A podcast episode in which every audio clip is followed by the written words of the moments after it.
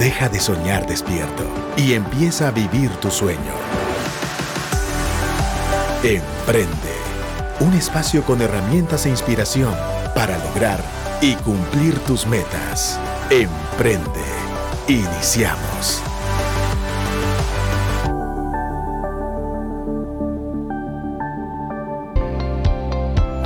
Muy buenas tardes, querida audiencia de Radio Actitud 100.9 y de Emprende. Qué alegre nuevamente aquí su servidor Pepe Caseros. Venía corriendo por ahí, se me ven ahí como que ando agitado. Es porque venía corriendo porque el tráfico está intenso. Pero también creo que el tráfico o la podemos tomar de dos formas, o nos enojamos o invertimos el tiempo, ¿verdad? Entonces sabemos que en esta hora tú puedes sintonizar y aprender con este programa de Emprende, pero también en otros horarios creo que importante algo que le digo a muchos emprendedores es escucha podcast, escucha diferentes eh, contenidos que te ayuden a poder mejorar en las áreas que sabes que debes de mejorar en tu emprendimiento. Hoy tenemos la segunda parte del arte de la negociación, se recuerdan el lunes pasado Aquí estuvo Mario Cabrera y hoy lo tenemos nuevamente aquí en cabina.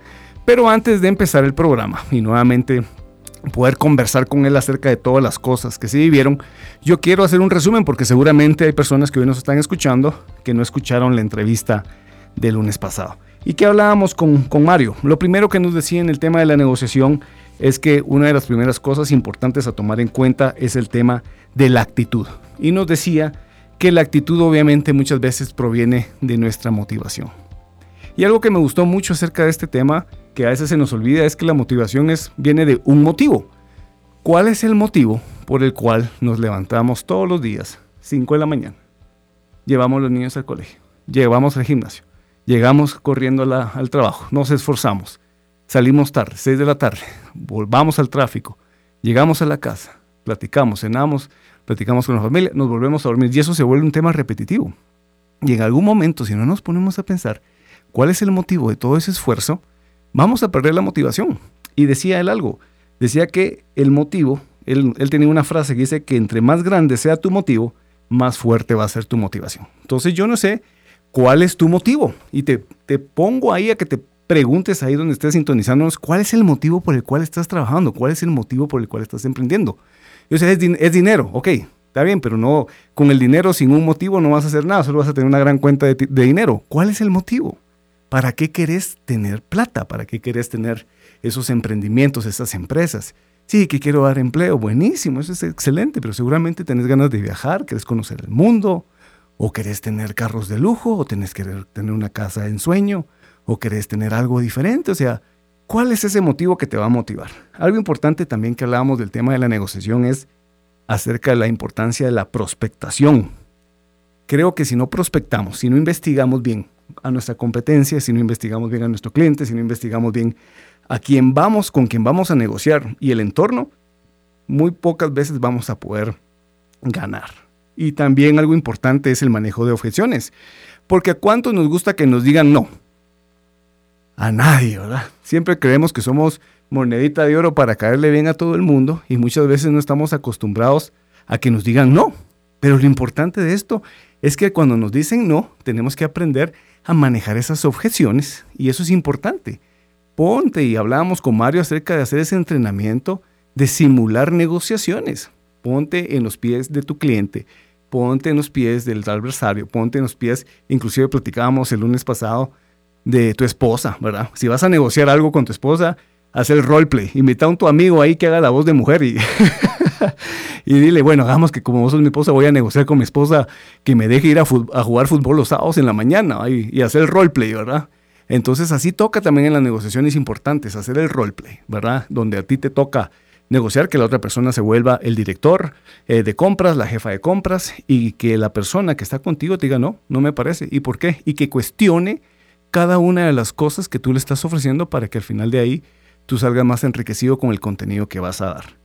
Y lo otro que hablaba Mario era algo importante, que es el tema de la escucha activa, que es aprender a escuchar. Y nos decía él, ¿verdad? Si a quién nos enseñó a hablar, ¿verdad? Normalmente fueron nuestros papás, ¿verdad? Que papá, que mamá, y se ponían a pelear ahí, a ver quién dijo primero papá o mamá. Pero al final nos enseñan a hablar, pero nadie nos enseñó a saber escuchar. Y entonces, algo importante en el tema del arte de la negociación es saber escuchar. ¿Cuántos de nosotros vamos con nuestros clientes a vender como que nuestro producto fuera la última Coca-Cola del desierto y realmente a veces no le preguntamos cuál es la necesidad? ¿Cuál es la necesidad que él tiene realmente? A mí me pasa muchas veces, porque estoy en tecnología, que la tecnología es muy amplia y muchas veces me solicitan algunos sistemas o algunos temas que yo no vendo, pero sé quién los vende y sé quién los vende bien y quién no vende va y quién no vende tan bien. Entonces, yo lo que hago es referir, yo me vuelvo una persona que al final no soy yo el que se lo voy a vender, pero le voy a solucionar. Y al hacer esa acción, él realmente me ve a mí también como un asesor. Entonces, realmente es un tema relacional, es un tema de crear relaciones. Y yo creo que lo importante en el aspecto de la negociación efectiva es el tema de saber relacionarte. Hablaba Mario acerca de este tema, de que cuando tú vas a visitar a un cliente, yo sé que ahora las negociaciones muchas se hacen virtuales, pero creo que lo importante también que, le, les digo y que obviamente es un tema que platicamos en nuestra empresa es cada vez que ustedes tengan una reunión con un cliente, prendan su cámara, ¿verdad? Porque ya es suficientemente ya lejano el tema de estar virtual a que no nos preparemos, nos arreglemos y pongamos nuestra cámara para poder tener una eh, buena reunión con nuestros clientes. Pero el tema de conocerlos, el tema de saber cuáles son sus gustos, el tema de saber qué es lo que existe atrás en su habitación, tal vez podemos ver que hay unos palos de golf, que tal vez tiene unas pelotas de golf, y ya nos va a dar a entender que la persona le gusta el golf y entonces ya tienes un tema a tocar donde tú puedes ya empezar a ver temas de conversación más allá del tema de la venta. Entonces yo creo que es muy importante el tema relacional. Fíjense que hoy que venía para acá para el programa, me recordé de un libro que yo leí hace muchísimos años, que se llama Deal, es negocio, ¿verdad? Y es del doctor Javi Chamón. Y pues obviamente eh, él nos habla de aprender los seis elementos de una negociación multicultural, ¿verdad? Porque hoy por hoy creo que nosotros ya estamos en un mundo globalizado y hoy por hoy tan importante hablar inglés es como tan importante saberte relacionar interculturalmente y aprender tecnología, porque hoy por hoy son cosas esenciales para el arte de la negociación. Pero más allá de esto, este libro nos enseña muchas cosas y me gusta mucho la parte que habla acá y dice que obviamente para que una negociación se vuelva robusta y eficiente, se requiere de una visión global sobre esa negociación, entender al cliente, sus necesidades, las oportunidades específicas del negocio, quiénes son los decision makers, ¿verdad? quiénes son los que deciden sobre el proyecto, el proceso del decision making, es decir, cuál es el proceso de decisión, cuánto puede tomar, quiénes son los que influyen en ese factor. También el tema de la competencia, muy importante. El mercado, ¿verdad? También el deep knowledge of the products. Aquí hablamos inglés también en Emprende. Aquí habla un poquito de que es bien importante. El conocimiento profundo de los productos y servicios. O sea, si tú vas a ir a vender un producto o un servicio, tienes que tener un conocimiento profundo. En nuestra empresa, que es de tecnología, nos toca estarnos certificando a todos, porque obviamente vendemos productos de tecnología, de alta tecnología, que hacen muchas cosas que sí conllevan que mucha de nuestra gente tenga estudios en ingeniería en sistemas, en electrónica, en telecomunicaciones. Pero obviamente en ventas muchas veces no vas a encontrar estos perfiles. Entonces se necesita tener esa, esa actitud de siempre aprender para poder vender. Es incómodo llegar a vender, a llegar a negociar sobre un producto que tú no tienes total autoridad ni tienes total conocimiento. Entonces este libro nos habla que debemos de tener un conocimiento profundo de los productos y servicios.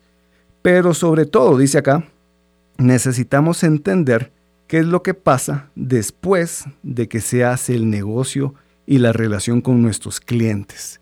Y si se dan cuenta, ahí habla mucho del tema relacional. ¿Qué vamos a hacer? Cuando esa negociación se cierre, ¿qué va a pasar después? Porque obviamente tú no quieres tener solo una venta de una vez. Hay muchos negocios que son relacionales y que se van dando a medida. Por ejemplo, en mi caso, con los muchos años que tengo experiencia en ventas, yo tengo, a ver, 15 años de haber emprendido, más otros 3 años de haber trabajado en una transnacional mientras yo estaba pues cursando mi ingeniería electrónica.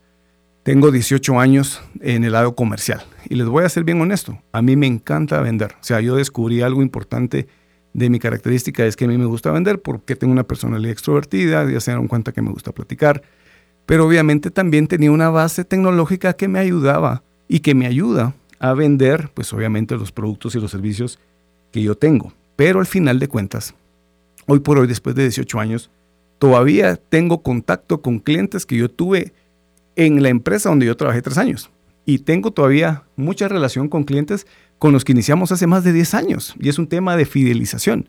Es un tema que muchas veces tengo clientes que hoy por hoy me compran, que tal vez hace dos años cuando compraron un proyecto de infraestructura no me lo compraron a mí. Pero uno no se pelea con ellos. Uno sigue dando el servicio, dando, tratando la manera de hacer un análisis post-mortem, ¿verdad? Yo no sé cuántos de aquí, ¿verdad? Empresarios o emprendedores hacen un análisis post-mortem de las oportunidades perdidas en su pipeline, ¿verdad? Porque a todos nos encanta ver los leads cómo se van migrando y se van al win, pero ¿qué pasa con los lost? ¿Qué pasa con los que se perdieron? Haces un análisis, ¿por qué se perdió? ¿Nos perdimos por precio?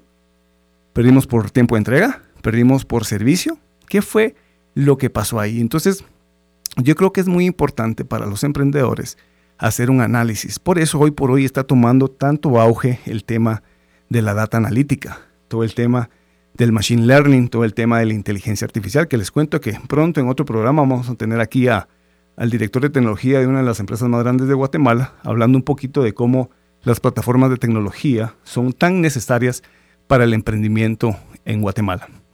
Pero hablando de este tema, creo que el tema de la data analítica empieza en nosotros. Si nosotros vamos a ir a negociar con algún cliente, con alguna empresa, necesitamos nosotros primero pasar esa data analítica. ¿Y cuál es esa data analítica? Es conocer, es prospectar. ¿Qué es lo que el cliente tiene? Por ejemplo, cuando yo voy a negociar con una empresa que tiene N cantidad de sites en Guatemala, yo averiguo cuántos tiene, qué cantidad de empleados tiene, cómo es su estructura, si es privada, si es gobierno, si es un mix. Analizo muchas cosas y tendencias de las compras que ellos una vez han hecho, quién es la competencia con lo que estoy haciendo. Y muchas veces nos da pena, nos da pena preguntar, pero yo obviamente, pues si me lo quieren decir o no, yo siempre pregunto. Así que no hay pregunta tonta, tonta ese que no pregunta. Y cuando yo entro en un proyecto siempre les voy a preguntar, ¿contra quién compito? ¿Quiénes son? Y muchas veces como que se ponen ahí que no quieren. Y yo empiezo a sacar el listado. Y ahí entre lo que me dicen, sí, ese es sí, o pues sí, por ahí va, le dicen a uno, ¿verdad? Entonces uno ya va orientando quién es tu competencia. Dentro del tema de la negociación efectiva y el arte de negociar, tenés que saber quién es tu competencia. ¿O casi tú te vas a ir a una guerra sin saber qué armas tiene el enemigo? O sea, obviamente sabemos que nosotros como cristianos Dios está detrás de nosotros, nuestra fe, y sabemos que a veces en el mundo las cosas se hacen de una forma mucho más rápida que la que nosotros tal vez podemos llegar a tener al inicio. Y entiendo y entendemos todo lo que estoy hablando, que muchas veces vemos a aquellas personas que son impías viendo ya alcanzar cosas eh, rápidamente, porque obviamente lo obtienen de una forma que no es la correcta, pero eso realmente, como dice también la palabra, todas esas riquezas que se hacen malavías se van como agua entre las manos. En cambio, cuando nosotros vamos de gloria en gloria alcanzando esas riquezas de una forma eh, correcta, obviamente cuando se alcanza, se disfruta, no añade tristeza a esa riqueza y es permanente. Entonces, ¿a qué voy con esto? Que nosotros obviamente tenemos muchas herramientas y está Dios, obviamente Dios detrás de nosotros, pero no se nos olvide que tenemos que ser también personas que debemos investigar, estudiar, escudriñar y conocer el mercado que competimos. No solo porque oramos, no solo porque diezmamos, no solo porque oramos, no solo porque somos fieles, vamos a obtener todos los negocios. No, señores, no se confundan. Necesitamos estudiar, necesitamos prepararnos, necesitamos hacer todo aquello que el mundo hace. La gran ventaja que nosotros tenemos es que tenemos a Dios y vamos a ver cosas sobrenaturales. A veces hay gente en el ámbito de los negocios que a veces yo puedo decir que tienen más fe que muchos de nosotros los cristianos porque obtienen las cosas materiales. Lo malo es que pues obviamente lo obtienen de una forma que tal vez no es la correcta o algunos lo obtienen de la forma adecuada. Pero lo bonito de cuando uno lo obtiene como cristiano es que le da la gloria a Dios, pero la gloria de Dios uno puede ver en el camino su mano, muchos milagros y como les dije hace unos minutos, permanece, se mantiene constante. Entonces yo creo que en este tema de la negociación, señores, claro, tener a Dios es un asset de los más importantes, pero lo que nos toca a nosotros es prepararnos para poder negociar efectivamente. Y como les digo, pues hoy aquí está Mario. Yo les quería esta breve introducción y Mario va a continuar con todos esos puntos con los que nos quedamos la semana pasada.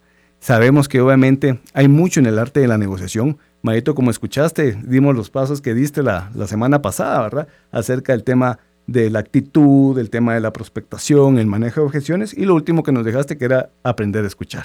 Entonces, Mario, bienvenido nuevamente. Buenísimo, Pepe, muchas gracias.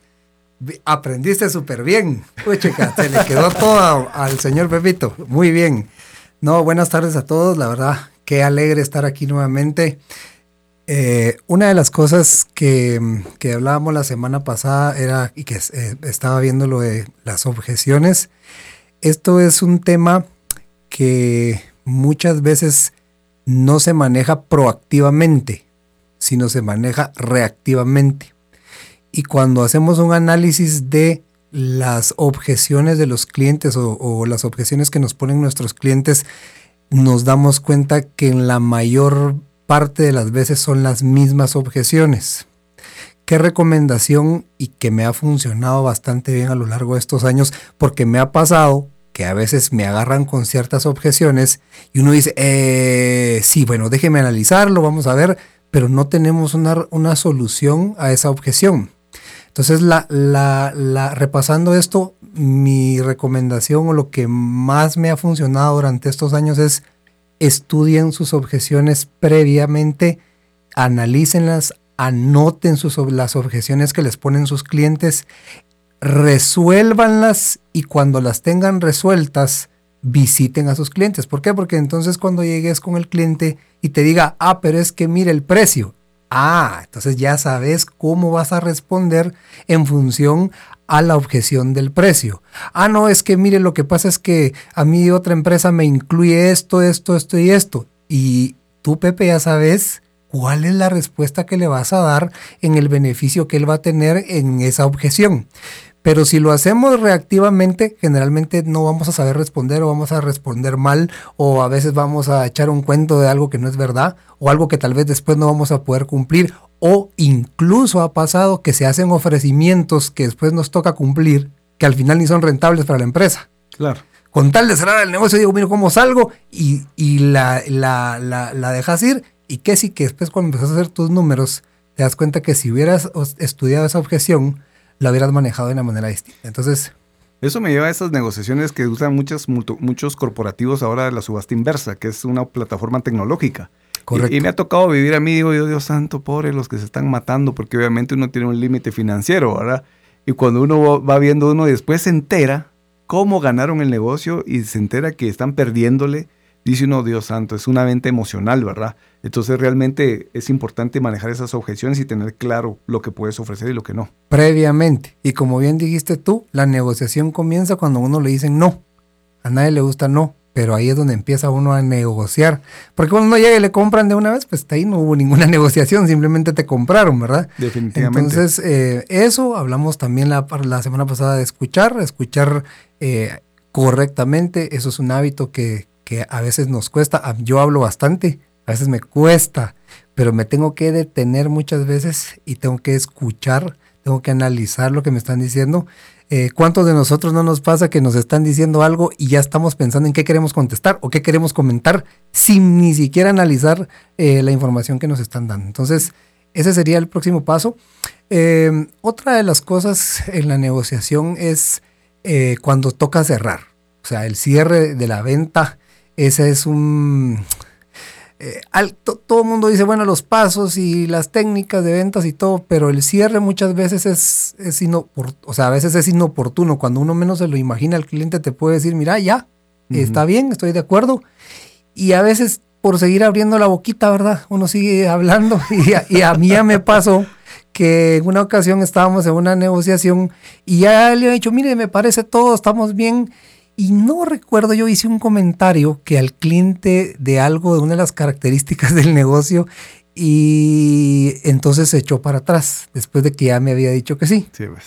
Entonces, algunas veces cuando te dicen sí, mejor decir, mire, le agradezco la confianza, ahí nos vemos. O sea, ya, ya, ya la negociación ya fue dada y entonces yo pienso que es importante el cierre. El cierre es una de las cosas que, o una de las partes de la negociación que a las personas más a veces le cuesta hacer. O sea, hace toda la labor, hace las técnicas, hace las cosas, hace las investigaciones, pero a veces le tenemos miedo al cierre.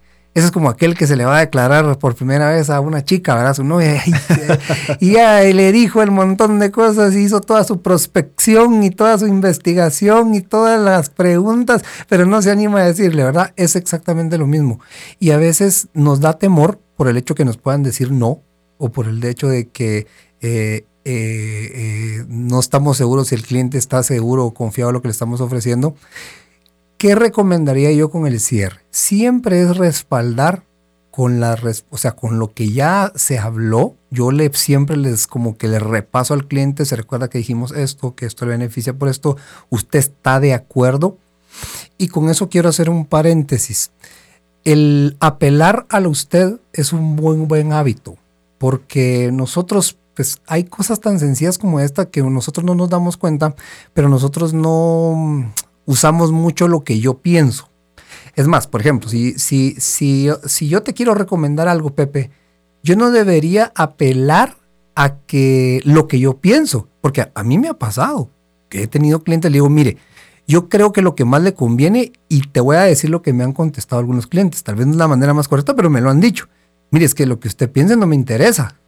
O sea, ¿qué es lo que él le interesa? Entonces no es lo mismo que yo le diga a alguien, mire, a usted lo que más le conviene es, según lo que yo pienso, es esto. A que yo le diga, según las preguntas que le hice y según las respuestas que me dio, decirle, Pepe, según lo que me estás diciendo, que tu necesidad es una casa de tres habitaciones, que tenga pérgolas, estás comprando una casa, según lo que me dijiste es que eres un jardín amplio, según lo que entiendo, querés que tenga tu, tu tu habitación tenga un baño amplio. Entonces, según lo que me estás diciendo, lo que más te conviene, según tu información, es esto. Pero no es lo que yo pienso. Es lo que tú me estás diciendo, la información que tú me estás dando, y por eso es importante preguntar y no asumir. Porque el vendedor común ah, empieza a ofrecer, ofrecer, ofrecer, ofrecer y no hace ni una sola pregunta. Entonces ahí es donde entra el apelar a la usted. Siempre para hacer el cierre, según lo que usted me dijo, según la información que hablamos, según lo que acordamos, según lo que le ofrecí, ¿está usted de acuerdo?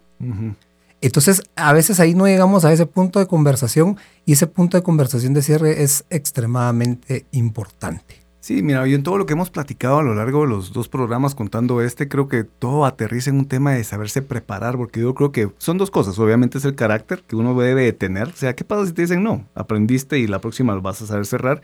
Que dicen que te dicen sí, buenísimo. Pero también creo que lo importante es que a veces no sabemos preguntar. Entonces por eso nos da miedo. Ofrecemos, ofrecemos lo que sabemos, pero no sabemos cómo preguntar para obtener más información que nos ayude obviamente a tener una mejor prospectación. Y vos hablaste algo bien chilero del tema del cierre. Y a veces la gente espera que sea el cliente el que te diga, bueno, ya, sí, ya, eh, ya. Y muchas veces nosotros somos el que debemos de llevar también al cliente sin presionar, a decirle, bueno, ¿y cuándo cerramos el trato? Bueno, ¿y cuándo recibo la orden de compra? Bueno, ¿y cuánto falta para que ya lo hagamos? O sea, tenemos que ir muy upfront, ¿verdad? Tenemos que ser muy frontales sin caer en necedad, sin caer en, en caerle mal al cliente. Sí, tener empatía con el cliente es súper importante. Eh, y como dices tú, el cierre es algo que no debemos perder y te voy a poner cómo. El cierre no necesita, hay negociaciones tan, aquí estamos hablando de todo tipo de negociación, ¿verdad Pepe? Desde algo muy sencillo hasta una negociación súper grande. Hay negociaciones que llevan tiempo. Y lo que yo no debería de salir de una reunión es sin algún cierre. Es decir, yo siempre debería salir con decir, mire, ¿cuándo es la fecha que nos volvemos a reunir? Y yo siempre apelo a esto, le digo, mire, yo sé que usted es muy ocupado, sé que tiene su tiempo limitado, pero dígame cuándo le queda un tiempo y trato de fijar una fecha y un horario en que nos vamos a reunir nuevamente. Ese también es un cierre. Si llamo a un cliente para obtener alguna información, ¿qué cierre tuve de esa llamada? Y celebremos nuestros cierres. Tal vez no vas a cerrar a la primera, tal vez no vas a cerrar a la segunda, pero sí constantemente sí tener eh, ciertos niveles de cierres eh, cuando tenemos comunicación con nuestros clientes. Me gusta mucho eso que decís porque son los famosos call to action, ¿verdad? Correcto. Y aprovechar esas famosas reuniones virtuales o presenciales para decir, bueno, ok, aquí le va a estar el producto, cuándo tenemos la próxima reunión con el stakeholder o cuándo vamos a tener la próxima reunión para la prueba de concepto o cuándo vamos a tener la reunión para probar la máquina dejar esas, esas acciones. Te, te, lo digo así, o sea, eso hasta con los amigos pasa. Eso de que, mira, ahí te hablo, nos echamos un cafecito, nunca pasa. Pero ¿qué pasa si te digo, eh, Pepe, mira, quiero platicar con vos. Eh, ah, me parece buenísimo, ahí nos ponemos de acuerdo. Eso tal vez no va a suceder. Pero si te digo, ¿cómo estás la otra semana? ¿Qué día te queda bien? Ah, bueno, pues el martes. ¿Y en qué horario? Al final de la tarde. Bueno, buenísimo. Fijamos una fecha, fijamos un compromiso ambos, los dos estuvimos de acuerdo y ahí hicimos un cierre de, de una reunión. Pero en las negociaciones nos vamos igual que con nuestros amigos. Decimos, bueno, yo, yo le cuento. Eso, pero eso es porque eso es porque esa es nuestra costumbre como personas de decir y tal vez no es que no, al cliente no le interese sino es la manera en que ellos se expresan y recordemos que ellos también son personas ellos no tienen en la cabeza solo están pensando ah lo que Mario quiere venir a ofrecerme o las o sea tienen mil cosas que resolver y son personas como, como, como tú, como yo, que constantemente tienen sus afanes, sus preocupaciones. Y si nosotros no somos un poquito más, em, no agresivos, sino más enfáticos en esta parte de los cierres, a veces pues no se da. Pero yo sí considero que el cierre es una parte vital. Em, una eh, herramienta que también la semana pasada no, lo logré tocar en la parte de, esto de toda la negociación es que los que ya tienen alguna experiencia en lo que están haciendo, en su trabajo, en sus negociaciones, en todo lo que, en todo lo que hagan es siempre cuenten historias de cosas pasadas exitosas que han tenido, de cosas que han pasado en otros lugares. Eh, mire, estuvimos en una ocasión en una empresa donde pasó esta y esta y esta situación. Eh, esas historias generan credibilidad Em, hay un estudio que, leí hace un tiempo que decía este libro de Vendes o Vendes, que decía que las personas tienden a creer más a lo que está escrito. Y ahora ya no usamos la data escrita para respaldar lo que nosotros estamos diciendo. Y no sé si te ha pasado, Pepe, que cuando vos lees un artículo, lees sobre algo, eso se te queda en la cabeza y no sabes la veracidad del artículo. Pero inconscientemente vos leíste sobre ese tema, no has leído más sobre ese tema y se te crea una verdad y que no necesariamente es una verdad. ¿Y cuánta gente lee cosas que se le vuelven una verdad, aunque no necesariamente son una verdad? O sea, que eso quiere decir que cuando yo respaldo por escrito lo que estoy diciendo, lo que estoy hablando, lo que estoy ofreciendo y, todas estas cosas, por escrito, las puedo enseñar con resultados. Si tenés resultados con otros clientes y cuáles han sido tus resultados, cuáles han sido eh, la satisfacción de esos clientes, qué han logrado con estos clientes, si lo tenés por escrito y lo puedes mostrar a los demás clientes, eso también va a dar muchísima credibilidad para, para confianza con los clientes. Las historias a mí siempre me gusta usar historias. Cuando voy con un cliente, yo le cuento, mire, yo estuve, por ejemplo, a mí que me toca trabajar en el ámbito de la tecnología de cirugía, he visto cirugías muy exitosas donde he visto también algunas complicaciones por algunas razones. Yo les cuento a los médicos, miren, estuve en una cirugía donde pasó esto, esto, esto y esto, y se dio esta complicación por esta razón. Y ellos obviamente saben de lo que uno pues les está hablando y entienden y dicen, bueno, sí tiene razón, pero porque yo lo estoy llevando a una historia real de lo que está pasando o de un problema que él puede llegar a tener.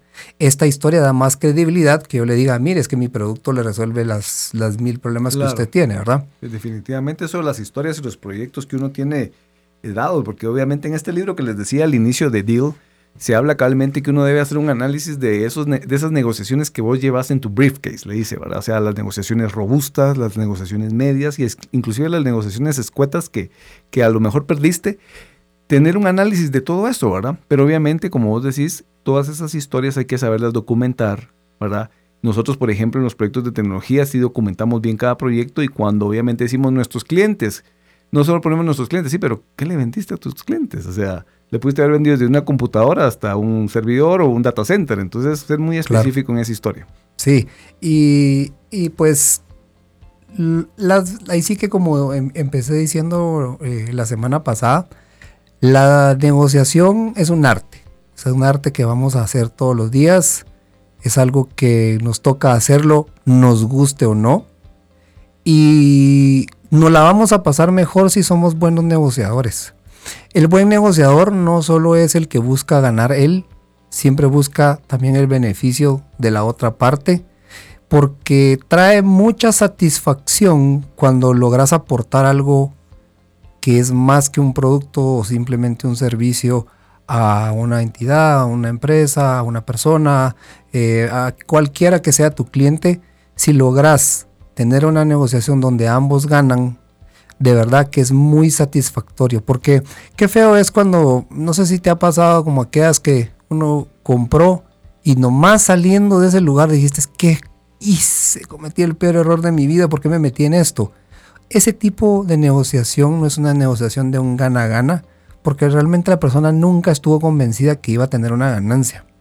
La idea es que cuando tú como eh, cuando tú vas y compras tu carro y ves y cotizas y, y, ves los servicios, ves eh, la, eh, después qué tanto se deprecia esa marca, tú estás con todo eso y estás ahí y y salís con, así que compré el que quería realmente, o sea, y pasan las semanas y decís, qué bueno que me decidí por este, y el, el vendedor, puchica, le ha dado el seguimiento, en el, en el servicio me atendieron súper bien, fueron súper cumplidos en los horarios. Entonces, al final, qué, qué bonito es decir, bueno, fui un buen negociador porque tuve algo bueno que aportar.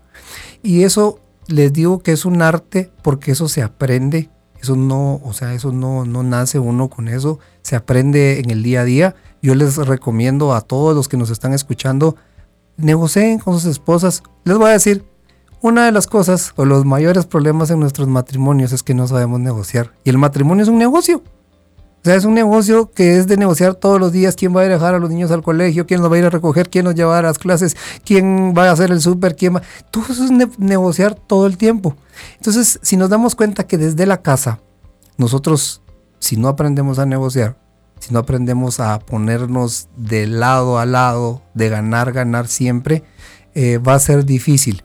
Y hay tres conceptos que maneja la empresa para la cual trabajo, que es servicios quirúrgicos, y es que Primero, nos vamos a la ética, a la ética profesional, ahí donde está que trabajamos con honradez, que no hay corrupción, no practiques la corrupción, eso enriquece por un momento o momentáneamente, pero al final las riquezas que se adquieren a prisa, dice la escritura, no serán bendecidas o al final no terminarán bien. Entonces no vale la pena hacerlo con esfuerzo, hacerlo con ganar, ganar con tus clientes, con trabajo y te va a ir bien. La segunda que se usa es como estamos en el área de la salud, es el paciente y esos son los pilares, es el paciente. Es, el paciente es importantísimo porque obviamente estamos hablando de la vida de alguien y lo otro es la empresa, o sea, que también la empresa tenga utilidad.